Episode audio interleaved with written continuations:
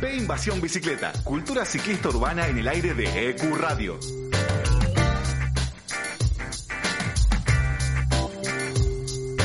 Con Matías Abalone y Chela Duarte. Una hora de ciclocultura, movilidad, urbanismo, vida sustentable, tiempo libre y todo lo que le interesa a quienes se mueven en bici por la ciudad.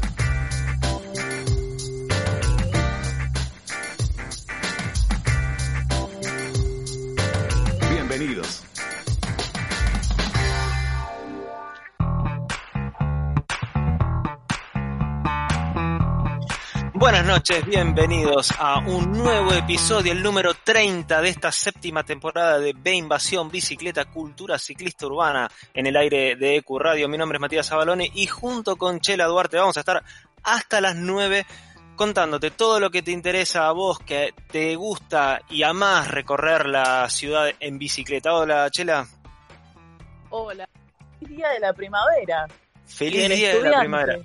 Llegó la primavera por fin. Ya Sí, este, este invierno no se aguantaba, de hecho no, no pude prácticamente salir a ningún lado. Este, así es. Así que bienvenida a la primavera, bienvenido que, que- que este clima primaveral este, no, nos dé un poquito de, de ánimo para, para afrontar lo que aparentemente en Buenos Aires, recién estaba chusmeando la- las cifras de contagio de coronavirus, aparentemente en la ciudad de Buenos Aires esta curva empieza a descender y, y se van abriendo más, eh, más actividades, así que la bici ahí como, este, como Como aliada Todo. como, como aliada en la, en la movilidad urbana, eh, hoy, eh, 21 de septiembre, víspera de el Día Mundial Sin Auto. Así es, así es, así es. De eso vamos a estar eh, hablando eh, en un ratito nada más. Eh, hoy tenemos la columna de Caro Huffman, que justamente vamos, vamos a estar reflexionando un poquito de, de qué significa este, este Día Mundial del Auto. Este, y también tenemos una entrevista, eh, podríamos decir, internacional. Sí, totalmente. ¿Te animás a decir a quién tenemos para entrevistar, Chela? Bueno, vamos a estar entrevistando a Natse Kaneko. Espero que no, que no me odie. perdón, Natsue- perdón. Natsue Kaneko. Sí. Kaneko, que es eh, en- agregada cultural en la Embajada de Japón y nos va a estar contando la historia de las bicicletas, que no sé si serían bicicletas, ya nos va a estar contando, sí, eh, llamadas, claro, bueno, conocidas como mamachari. Ajá. Así que una, una entrevista de lujo.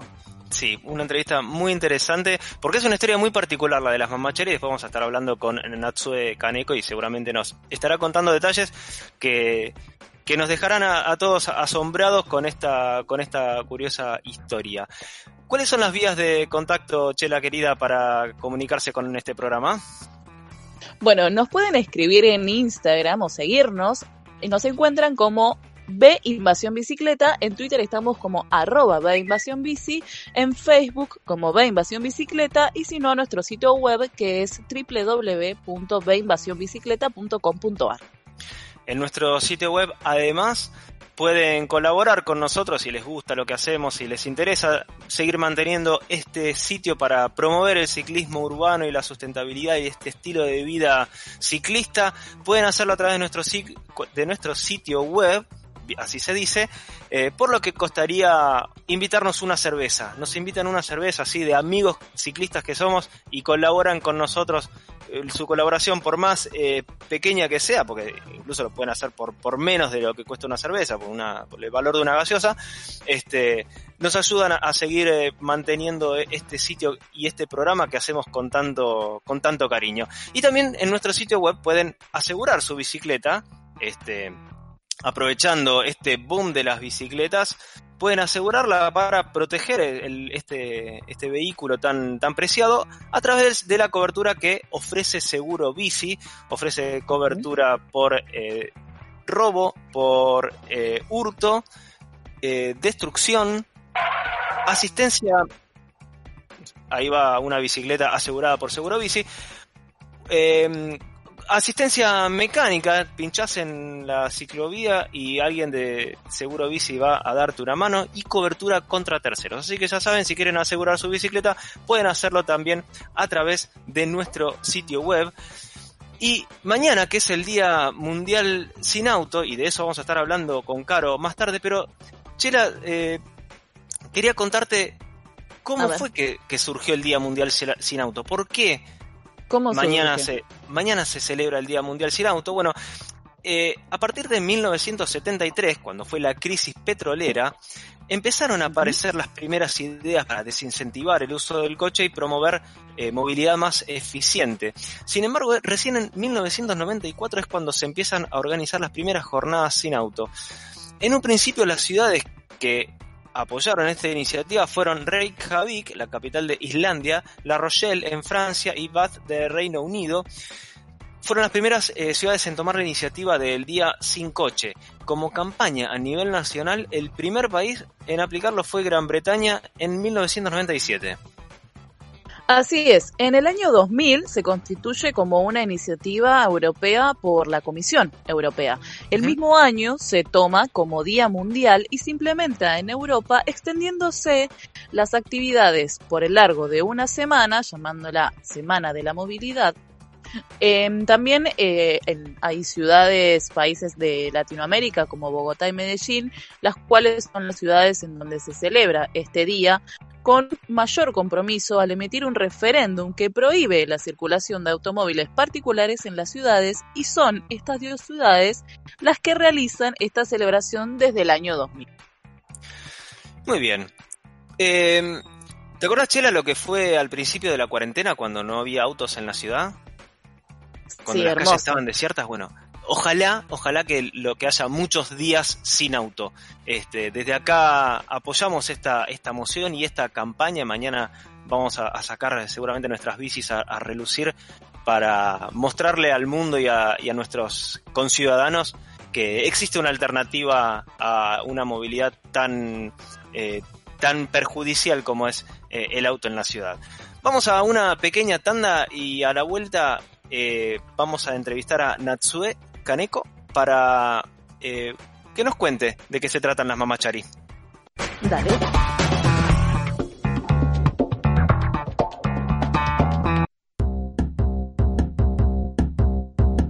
No te quedes sin proteger tu bicicleta. Seguro Bici te ofrece la mejor protección para cuidar tu bien más preciado.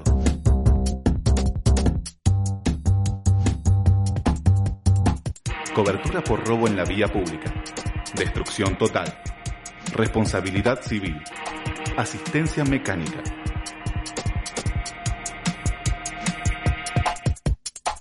Ingresa a deinvasionbicicleta.com.ar barra seguro completa tus datos y un asesor se pondrá en contacto para ofrecerte las alternativas de cobertura más convenientes para proteger tu bicicleta, bici eléctrica o monopatín.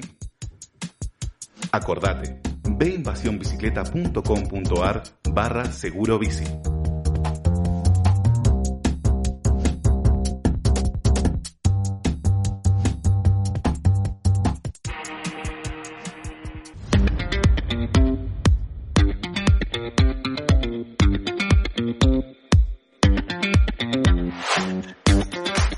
Bien, seguimos en B Invasión Bicicleta y estamos ahora en comunicación con la señora Natsue Kaneko. Ella es la agregada cultural de la Embajada del Japón en la Argentina. Hola Natsue, buenas noches. Hola, buenas noches, ¿cómo están? Muy bien, muchísimas gracias por esta comunicación. Matías y Chela eh, estamos de este lado. Eh, cuando hablamos de bicicleta y de ciclismo urbano, creo que inmediatamente pensamos en ciudades como Copenhagen, como Ámsterdam, más recientemente en París, que, tiene un plan muy ambicioso. Eh, pero la verdad que no es, eh, Tokio, por ejemplo, no es una de las ciudades que se nos vienen a la cabeza como ciudades ciclistas. Sin embargo, estaba viendo que tiene un 14% de desplazamientos en bicicleta. Es una barbaridad. Para poner en contexto, Buenos Aires tiene un 4%, eh, según las últimas mediciones.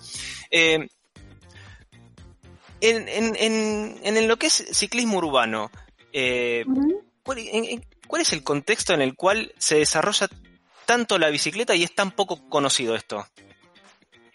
Eh, la verdad es que trasladarse en bicicleta es algo muy en común en Japón. Eh, el principal eh, medio de transporte es el tren en Japón o, el colectivo, pero hasta la estación eh, es muy común que se, des- se, se, eh, traslada en, en bicicleta.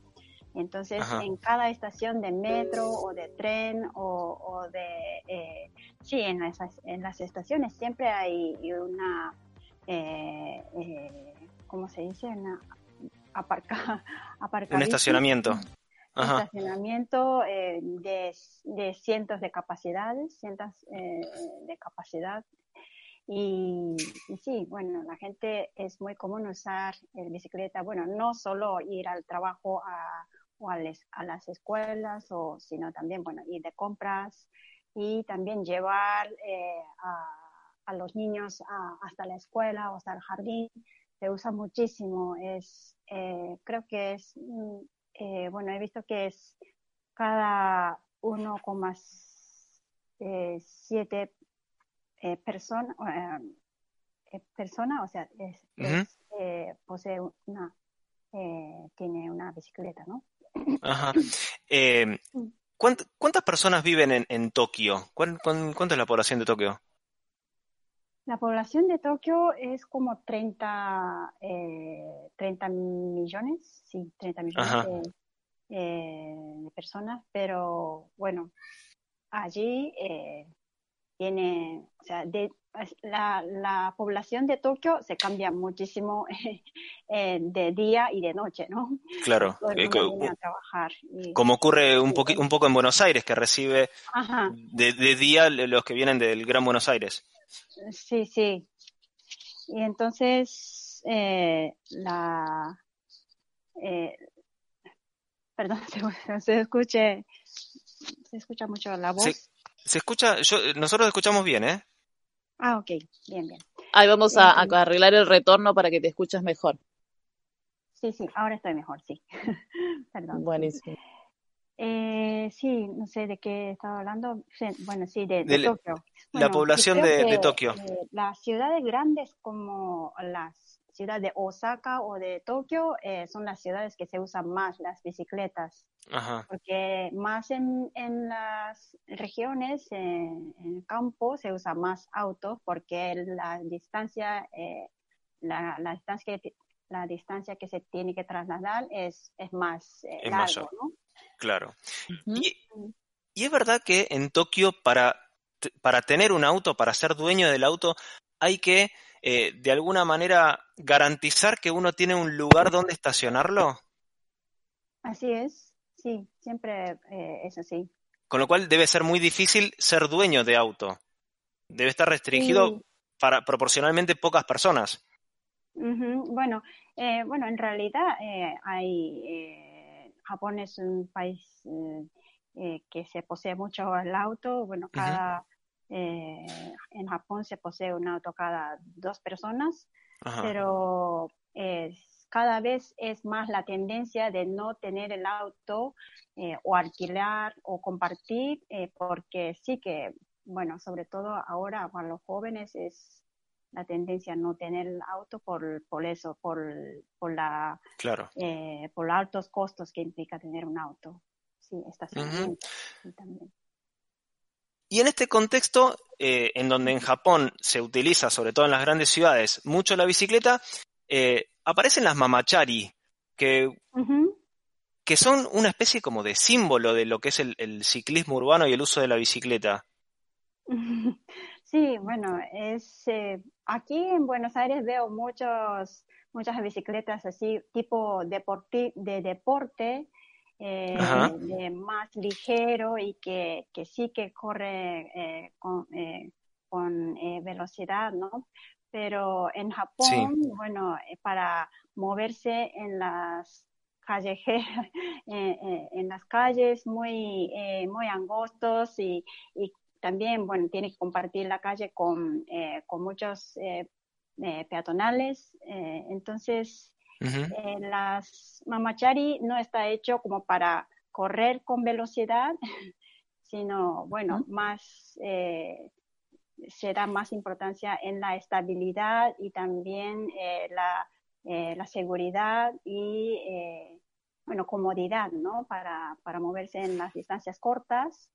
Y era un símbolo de, de las, em, de, de, las amas de casa porque siempre se movía en, en las mamacharis para ir cualquier lado alrededor de, de su casa. Sí, así, así es. Y estas, estas bicicletas, estas, las mamacheri, surgieron, eh, porque estuve investigando, alrededor del año 1950. Eh, eh, anteriormente, ¿cómo, ¿cómo, las mujeres, que, que para, fue quien, que fue para quienes se diseñó especialmente esta bicicleta, ¿cómo, ¿cómo, las mujeres hacían sus labores o, o, cuáles eran las limitaciones que tenías por no contar con un vehículo eh, para, para, movilizarse para sus quehaceres domésticos. Sí, bueno, en los años 50 es cuando, cuando Japón, o sea, o sea renace después de, la época de posguerra, entonces eh, Japón era muy pobre y, y, las bicicletas era una de las, los grandes regalos que se hacían a los padres, a, a, las, a sus hijas cuando, cuando se casan y se van de, eh, se, van de su casa, ¿no? Y, entonces es así que, era como uno de los, eh, los eh, regalos más importantes de casamiento y, y bueno, y se,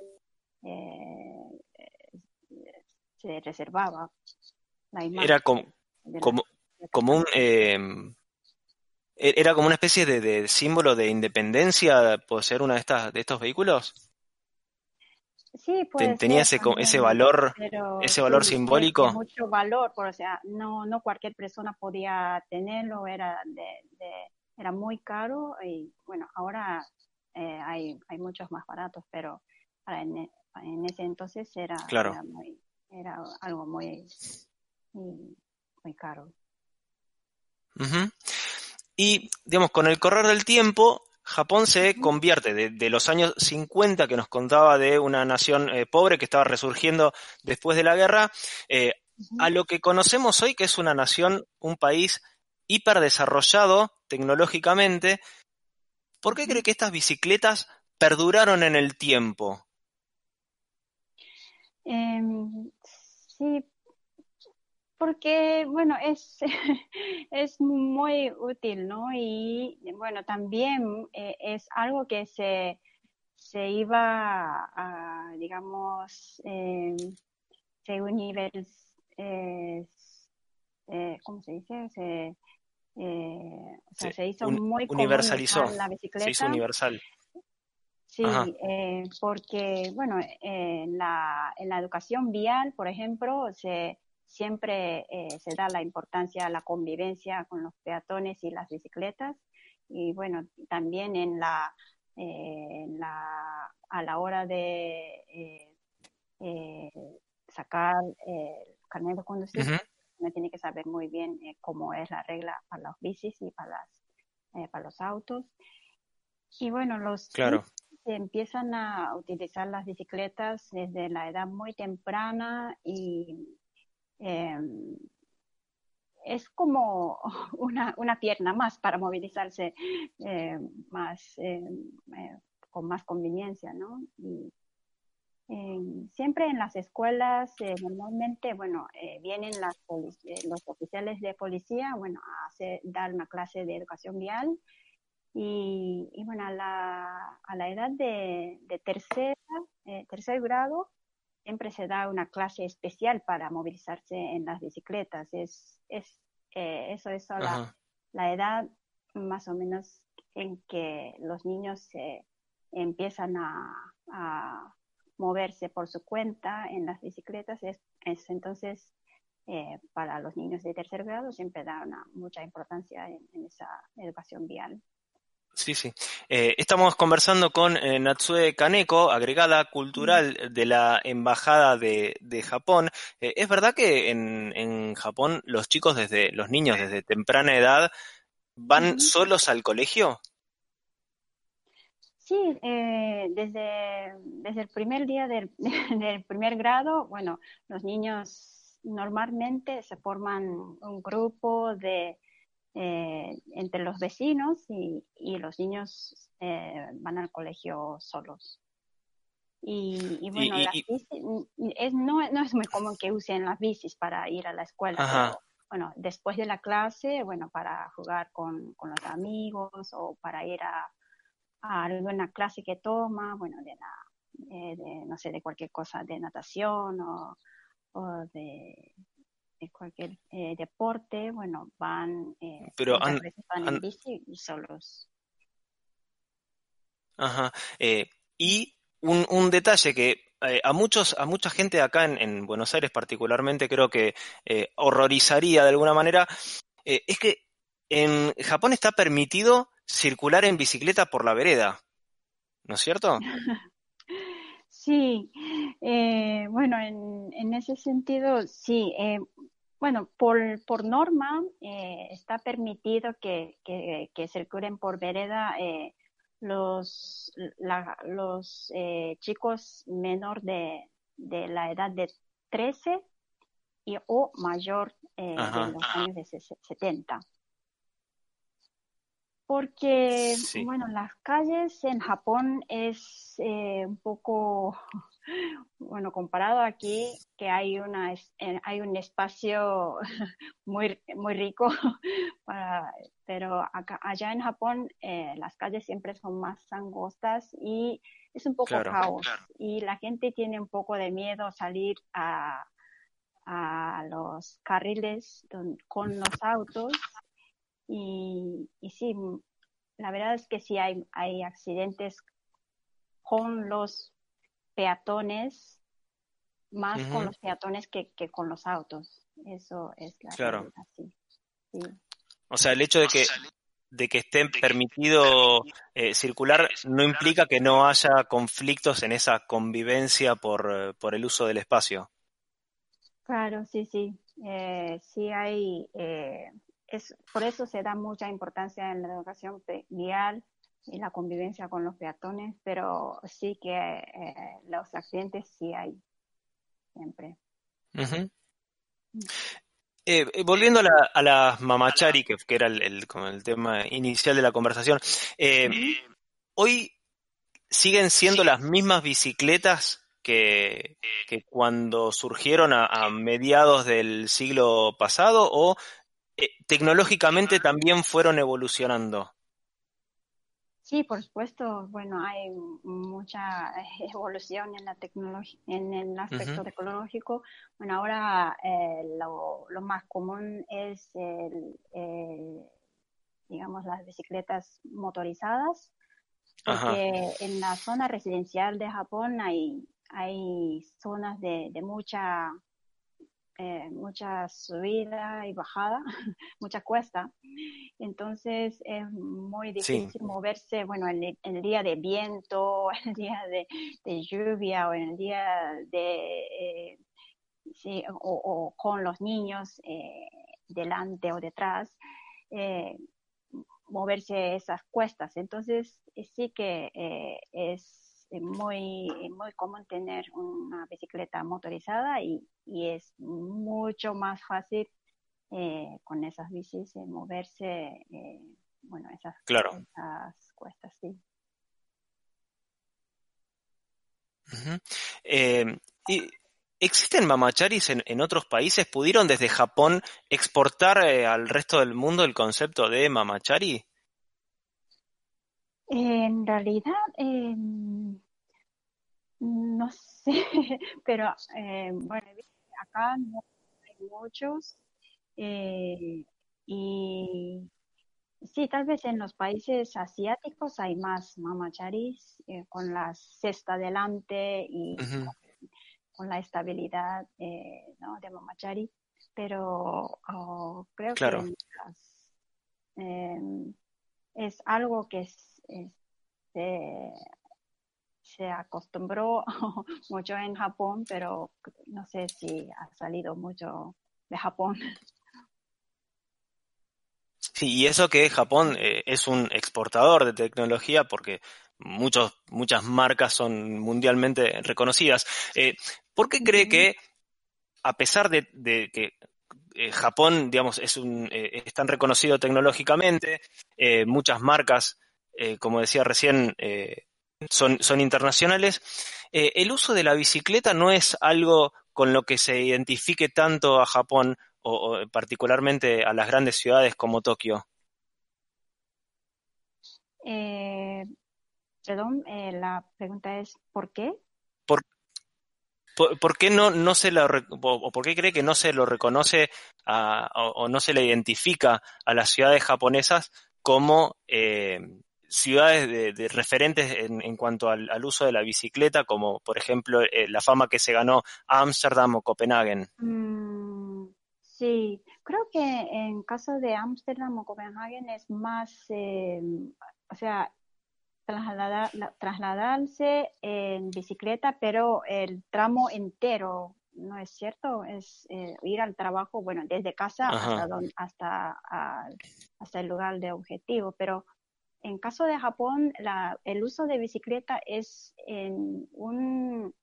Eh, rango de espacio muy, muy cerrado y, la gente lo usa como igual que, eh, igual que caminar. Entonces, em, no sé si igual no es la imagen que, eh, que tiene Japón fuera, la, eh, fuera del país porque tiene muy desarrollado, eh, digamos, la red de transporte público y eh, la bicicleta es un, plus más que, que complementa esa, esa movilización. Eh, sí que se usa muchísimo, pero muy raras veces un tramo entero se moviliza en bicicleta. Claro, eh, en las ciudades japonesas no hay mucha infraestructura ciclista, eh, como podemos ver, no sé, aquí en Buenos Aires, ¿no? Sí, em, sí, la verdad es que ahora está en desarrollo ese tema, eh, porque ahora está un poco parado, pero por la demanda del del turismo en, en bicicleta, la, pues sobre todo la ciudad de Tokio está intentando desarrollar las vías eh, para, bicicletas. Pero sí que está muy en desarrollo en ese sentido. Claro. Eh, bueno, para, ir eh, finalizando ya la, entrevista, ¿cuántos años hace usted que está en Buenos Aires? Estoy desde hace tres años. Ajá. ¿Y, le gusta esta ciudad? Sí, me gusta muchísimo. Es muy linda la ciudad para pasear. Ah, ¿Tuvo la oportunidad de recorrerla en bicicleta? La verdad es que no. Sí, me gustaría mucho, pero sí, todavía no, no tengo, eh, tengo la bicicleta. ¿Y, el, lugar favorito? Eh, ¿Sí? ¿Y el lugar favorito de, Buenos Aires? Eh, por, por, ahí en la zona de Palermo, en el parque, por el planetario voy mucho con mis niños a pasear. y, y, sí, la verdad es que no, se nota muchísimo el aumento de las bicicletas desde que vine. Bueno, cuando llegué no había casi nada de bicicleta, la cultura de bicicleta, pero eh, de ahí en tres años eh, bueno, aumentó muchísimo la cantidad de, ciclistas en esta ciudad y, y, muy rápido se está desarrollando la infraestructura para, para ir eh, ciclistas y me parece muy, muy bien, sí. Muy bien. Muy bien. Estuvimos eh, conversando con eh, Natsue Kaneko, una interesante charla sobre la cultura ciclista japonesa, principalmente de las grandes ciudades, como mencionaba Natsue, Tokio en particular. así que agradecemos muchísimo este tiempo que, que nos brindó para contarnos sobre las mamacharis, sobre el, ciclismo urbano eh, en Japón y, las diferencias y, esta visión que, nos, pudo aportar del, de la cultura nipona. Eh, bueno, muchísimas gracias por, por este tiempo que nos dedicó en Invasión Bicicleta. Bueno, muchas gracias por la, por la invitación. Adiós.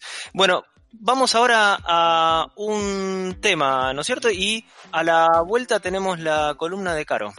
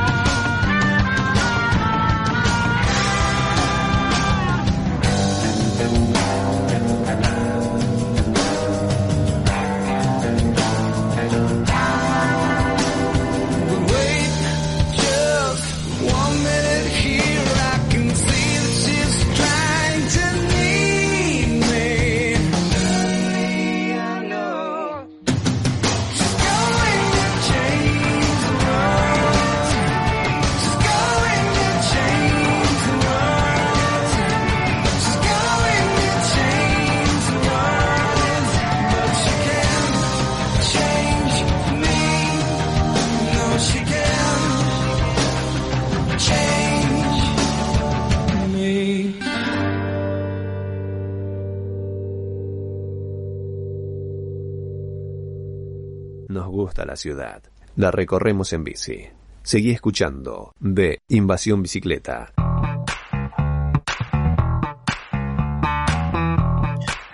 Muy bien, seguimos en B Invasión Bicicleta y en esta oportunidad eh, tenemos la presencia del otro lado de la línea de Caro Huffman. Hola, Caro.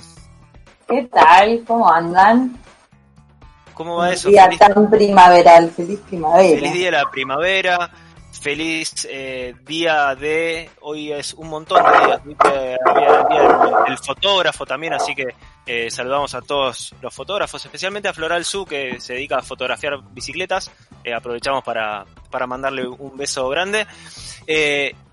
Pero vos estás acá porque mañana es el, el Día Mundial Sin Auto y te convocamos especialmente para esta fecha.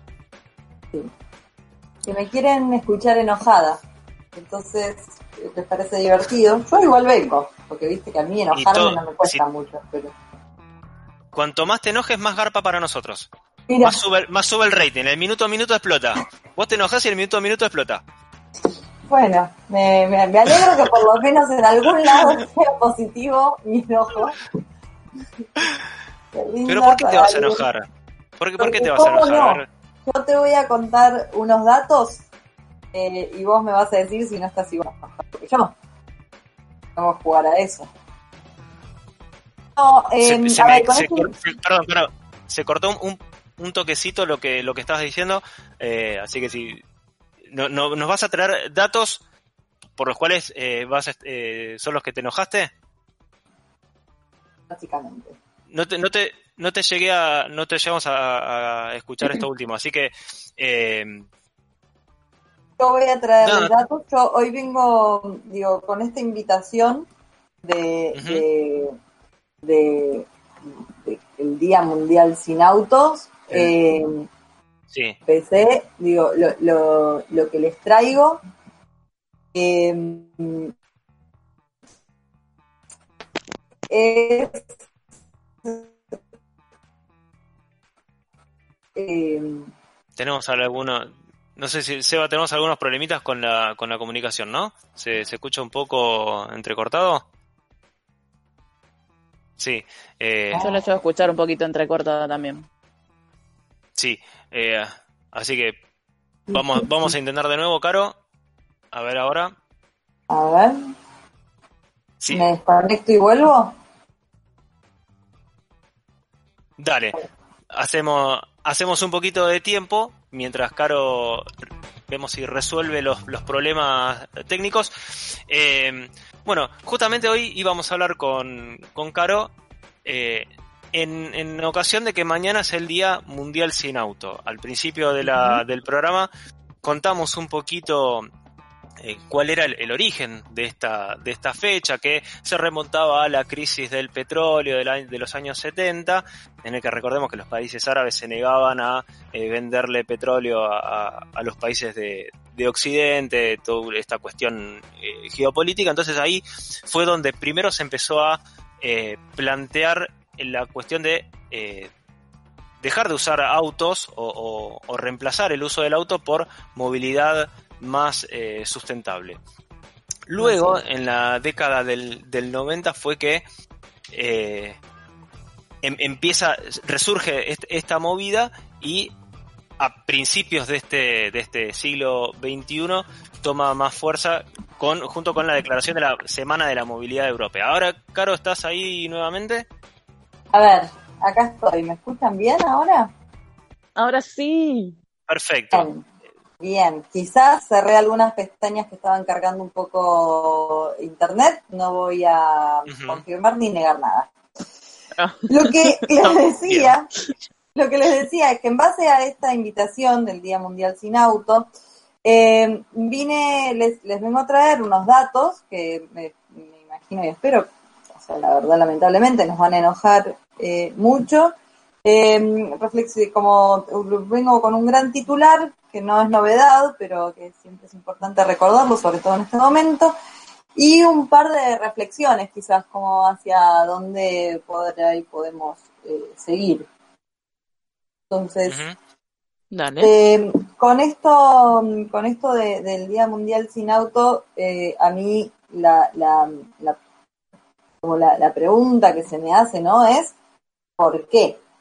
¿Por qué es tan importante? ¿Cuál es la, ¿Cuáles son las consecuencias? ¿Qué es lo que estamos, o sea, de qué hablamos cuando decimos sin autos? Porque en realidad lo que estamos diciendo es, es lo que estamos diciendo con autos, ¿no? Si nos ponemos Claro. tan tan extremos cuando sacamos algo es porque esto que nos está dando, nos está dando un montón de cosas.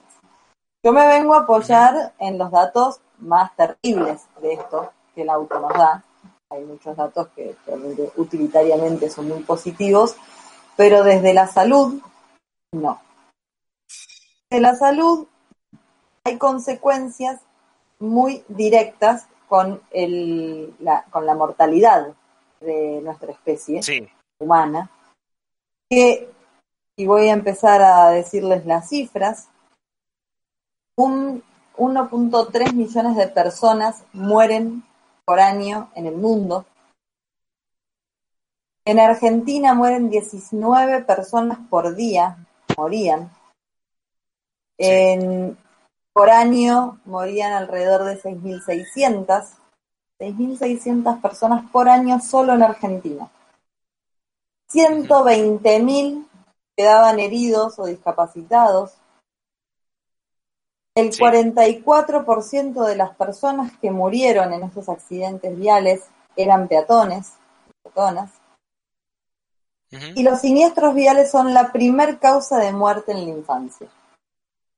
Sí, Eh, poniendo un poquito en, en contexto, digamos, porque justamente este año donde todos los días se habla de la cantidad de gente que muere, en, en este caso por coronavirus, acá estamos hablando de muertes, eh, yo te diría casi en el 100% de los casos evitables. Eh, vamos a no ser tan absolutos con el 100%, pero probablemente es por encima del 80%, que estaría haciendo un sólido millón de personas.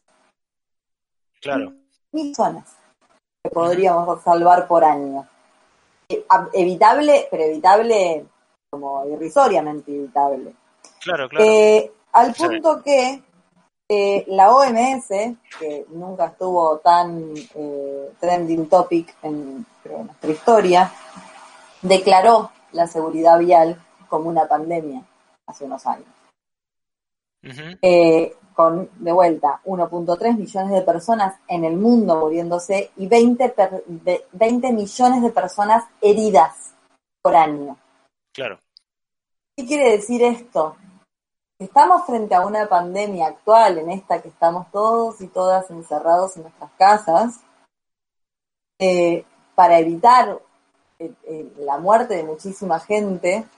Y lo que ha provocado esto es un salvataje de muchísimas personas, no solo en esta pandemia de coronavirus, sino en esta pandemia de seguridad vial, donde en el 2020 bajó más de un 60% los accidentes viales.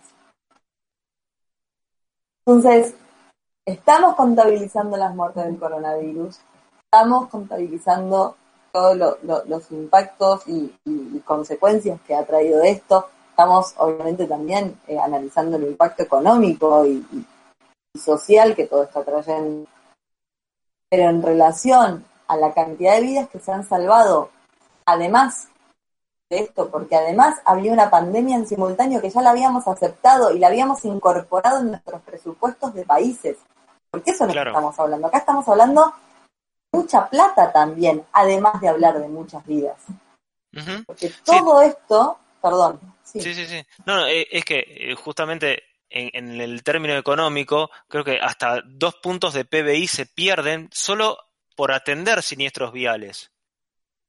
por atender siniestros viales y lo que es, o sea, como el, el- la economía de los seguros, Sí, de, eh, de- de los seguros eh, de vida, de los seguros eh, de, ¿cómo es? De, como hablar de, ma- de materiales, ¿no? De, los Sí. autos en sí mismos. Sí, de lo que es la inversión para mejorar la vialidad para evitar estos siniestros. Porque digo, el 2% de este se va a resolver la situación de vuelta de salud específicamente, pero las ramificaciones que tiene Claro. la infraestructura del automotor son muchísimas en términos económicos. Y ni hablar de la pérdida de productividad que implica que, como decíamos, miles de personas eh, resulten heridas o terminen con eh, heridas graves, lo cual implica que esa, esa gente le, le tome su- un tiempo volver a, a- a trabajar y, a- y a- económicamente a producir, digamos, si lo queremos llevar solo a ese aspecto. Claro. A ver, y esto, digo, y, y- y- y quiero enfatizar en esto porque, porque solo habiendo pasado esta pandemia histórica de, de- de cuarentenas y de, y de confinamiento, es que creo que podemos empezar a hablar del impacto y de la conciencia de lo que tienen el cuidado colectivo de estas vidas. Que no estamos hablando de un siniestro, una situación, una persona que queda sin poder trabajar, una persona, estamos hablando de millones de personas, de masas. Claro. Y esto tiene un impacto económico global, esto tiene un impacto en la salud global, esto tiene un impacto en la cultura global, porque decidimos convivir con una pandemia. En esta pandemia decidimos que no.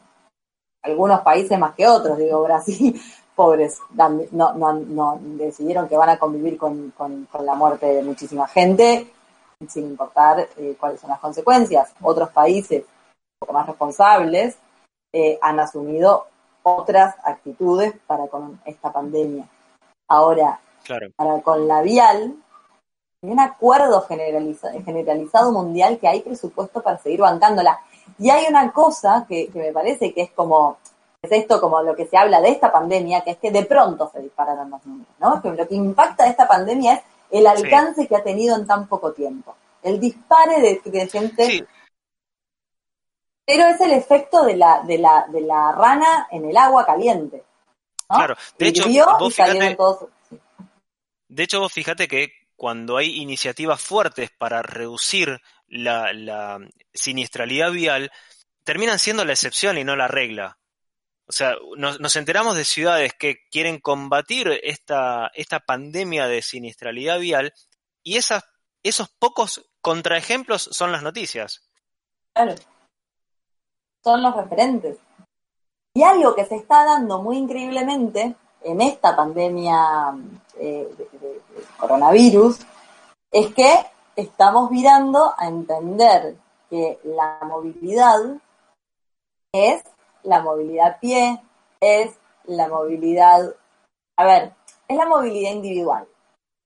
Lo que lleva a una situación, primero, de mucho peligro para con el transporte público, que es un transporte al que se viene reforzando y, y- y- y como apostando, ¿no? Para que sea el reemplazo del transporte privado. Entonces, esto lo pone muy Claro. en jaque, pero por otro lado, da mucho, mucho lugar y mucha necesidad a que exista el lugar para los peatones y las bicis. Y hay algo que Claro. yo no sé si lo he hablado acá, porque es algo que a mí me parece muy fantástico de lo que está sucediendo, es que cuando uno, en, por lo menos en Buenos Aires, cuando se mueve caminando o en bici, se mueve con libertad. Mientras que si te mueves en auto, tenés que sacar un permiso de circulación. Y a mí es algo que me Sí. parece muy increíble, porque ni- las policías están parando para verificar los permisos de circulación a los vehículos, mientras que a las bicis y a los peatones no. Entonces hay algo ahí de, ¿qué pasa si esto se instaura? ¿Qué pasa si para circular con vehículo uno necesita justificar la el haber usado el auto para moverse? A ese El- el nivel tener una-. El tener una necesidad real para, para usar el auto, ¿no? Sería un poco... una, una el- necesidad de- real, una necesidad eh, no discutir, o sea, como no reemplazable, una necesidad no Claro. cotidiana, una de donde cuando es cotidiano vos tenés un permiso laboral que te lo avala por encima de todo, porque necesitas moverte con ese, con esa forma. Y me parece muy interesante lo que está pasando, que es, digo, es- es- es- es un horror en muchos casos, pero si nos hacemos un foco en lo que ha traído como, como nueva normalidad, si se quiere, de traslados vehiculares, me parece como muy llamativo. Y de vuelta, donde está puesto el foco es en las personas que se mueven a pie o en bici. Esto en términos de Sí. movilidad. Y después está Sí. todo, perdón, todo el otro capítulo, el nuevo diseño de las calles para encontrar más lugar a la circulación peatonal o al encuentro en la calle como espacio público, que entonces se le está quitando este espacio al vehículo para expandir el restaurante, para expandir, que después podemos hablar de la mercantilización del espacio público, por favor, hablemos de eso. Pero me parece Sí. que en, en- en esto del, del uso individual del espacio público y lo usa un comercio, lo usa un vehículo privado, estamos mercantilizándolo muy similarmente. Claro, eh, de alguna manera esto que mencionás de las restricciones al, auto y la revalorización de la bicicleta y la caminata, eh, da como un, eh, un nuevo impulso o una nueva eh, valorización del, del espacio de cercanía, del, del barrio, de, la- de los negocios de barrio. Esto que, siempre hablamos de no, no tener la necesidad de trasladarse largas distancias. Bueno, eh, por primera vez creo que, se está- que hay una necesidad de llevarlo a la práctica. Totalmente, que se haya puesto, digo, yo, como hoy, hoy lo, lo, lo charlamos, a- va, lo charlamos a pasar, lo comentamos, eh, pero, pero, pero este gran titular de la ciudad de 15 minutos, ¿no? De, de esta ciudad que existe y que vos resolvés las necesidades básicas de tu hogar, de básicamente de tu hogar y de, tu persona, de 15 minutos, porque esa es la circulación peatonal accesible. Me parece que es sumamente interesante que se le haya puesto un nombre, qué sé yo, en Barcelona estaba como también esta idea de las submanzanas, París salió a hablar de la ciudad de 15 minutos, me parece que, que hay algo ahí del, del poner en, en, en eje o poner en, en foco, que es la dinámica más quizás doméstica, los cuidados, la cotidianeidad en valor, más que los grandes traslados, la hora pico, las autopistas, el poder circular a una velocidad impensada, que es un Sí, cambio de priorizar la paradigma velocidad por sobre la seguridad. Priorizar la, la velocidad por sobre la seguridad, cosa que muchas veces, eh, incluso desde las obras públicas, se, se fomenta. Eh, así que, eh, la verdad que, Caro, te- te- tenemos que ir cerrando la, la columna de hoy, pero eh, está buenísimo plantear esta, como, como estas dos grandes cosas, ¿no? Lo- los datos, porque lo- con los datos uno permite te- poner en contexto las cosas, porque si no uno se queda como en cuestiones medio teóricas eh, y medio abstractas, pero digo, los datos son los que dan sustento a esto que desencadena una, una situación, como fue la, la pandemia y la restricción vehicular, para decir, eh, esta, esta cosa de la ciudad de 15 minutos que, mencionabas no es algo abstracto, es algo que se puede dar, que, que es cuestión de, de repensar eh, esto de las multicentralidades o policentralidades para, eh, para que las necesidades de desplazamiento queden acotadas a un puñado de, de situaciones eh, y de alguna manera la ciudad quede más, eh, más libre, más, eh, más para nosotros, podríamos decirlo así. Sí, más para todos. ¿Claro? Ojalá. Ah. Sí, sí, sí, totalmente. Sí, sí, ahí- ahí y, te y- escucho. y, a ver, y mucho más accesible y mucho más inclusiva, porque de verdad, ¿quiénes acceden al vehículo privado? De vuelta. Claro. Entonces, eh, se está hablando de otra cosa acá. Y me parece que es importante ponerlo en una agenda de salud y de inclusividad de ciudades, hablar de movilidad inclusiva. Totalmente. Bueno, ojalá entonces que a partir de este enojo y esta furia de Caro respecto al uso del espacio público, eh, el año que viene estemos hablando de un Día Mundial sin auto en un contexto diferente. Ojalá, o sea, es- una cuestión de, soñar y, también de también de presionar de alguna manera desde la opinión pública, de la gente, para que estos cambios no queden solamente en, en situaciones eh, extraordinarias. Eh, pasó Caro con Caro Huffman con su columna de urbanismo por B Invasión Bicicleta. Caro, te agradecemos muchísimo por, por estas reflexiones eh, y por esta y por esta info que, no- que nos trajiste hoy a- aquí a este programa. Muchas gracias a ustedes. Gracias por permitir un día de furia en un día primaveral. Adiós, Caro. Eh, vamos ahora a un cepa y volvemos rápido para las noticias. En la B. Invasión bicicleta. El mundo visto sobre dos ruedas. seguridad que se trata de mí. Y si intenta seguirme te van...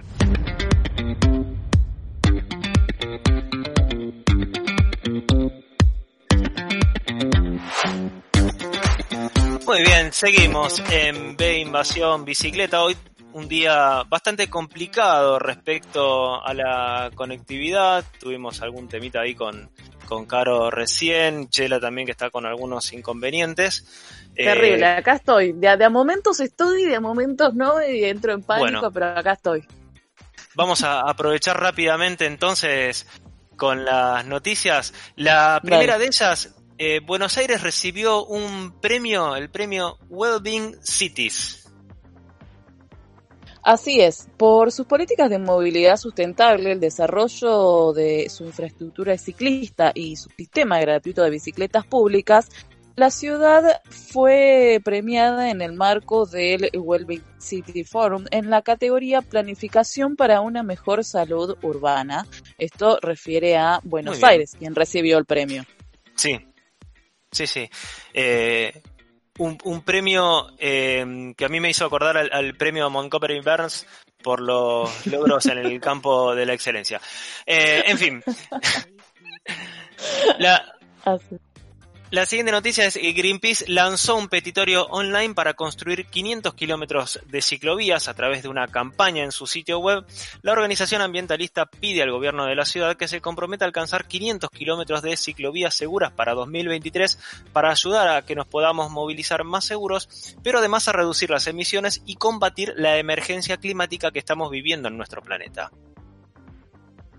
En su campaña afirman que la explosión del uso de la bicicleta como medio de transporte y para recreación en las ciudades es una realidad que debemos aprovechar.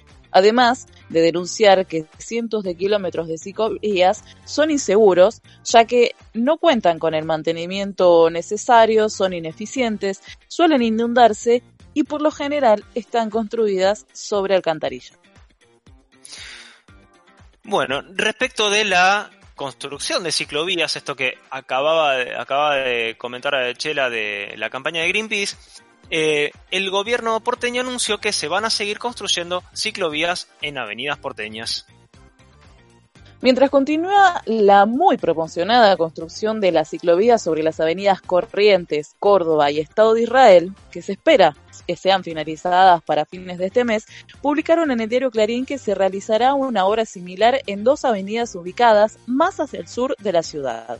En este caso serían las avenidas San Juan e Avenida Independencia, y la idea había surgido incluso antes de las que ahora se están construyendo, respectivamente Avenida Córdoba y Corrientes.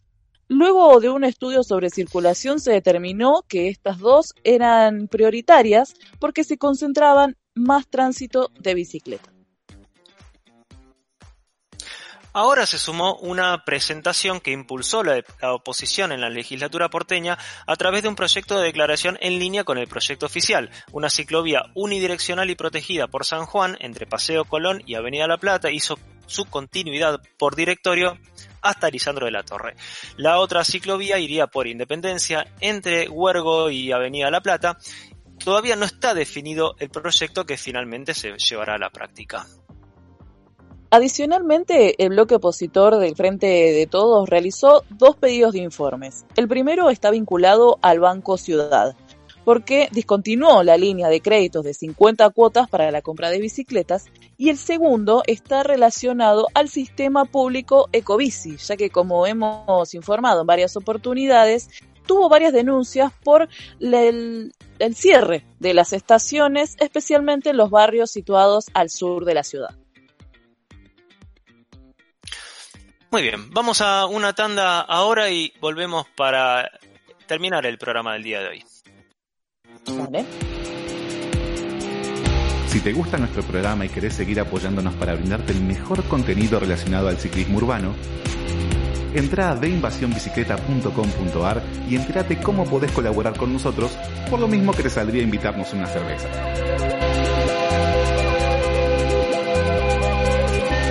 Ayúdanos a mantener este espacio para seguir promoviendo el ciclismo urbano. Colaborando además, vas a estar participando de los sorteos y beneficios que anunciemos durante la temporada.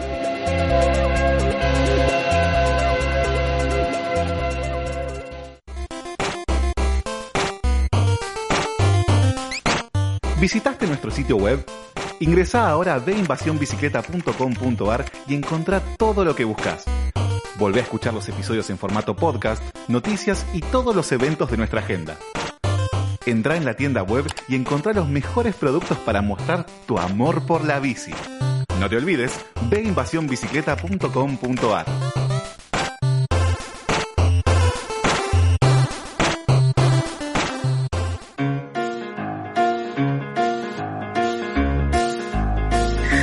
I'm riding on my bike.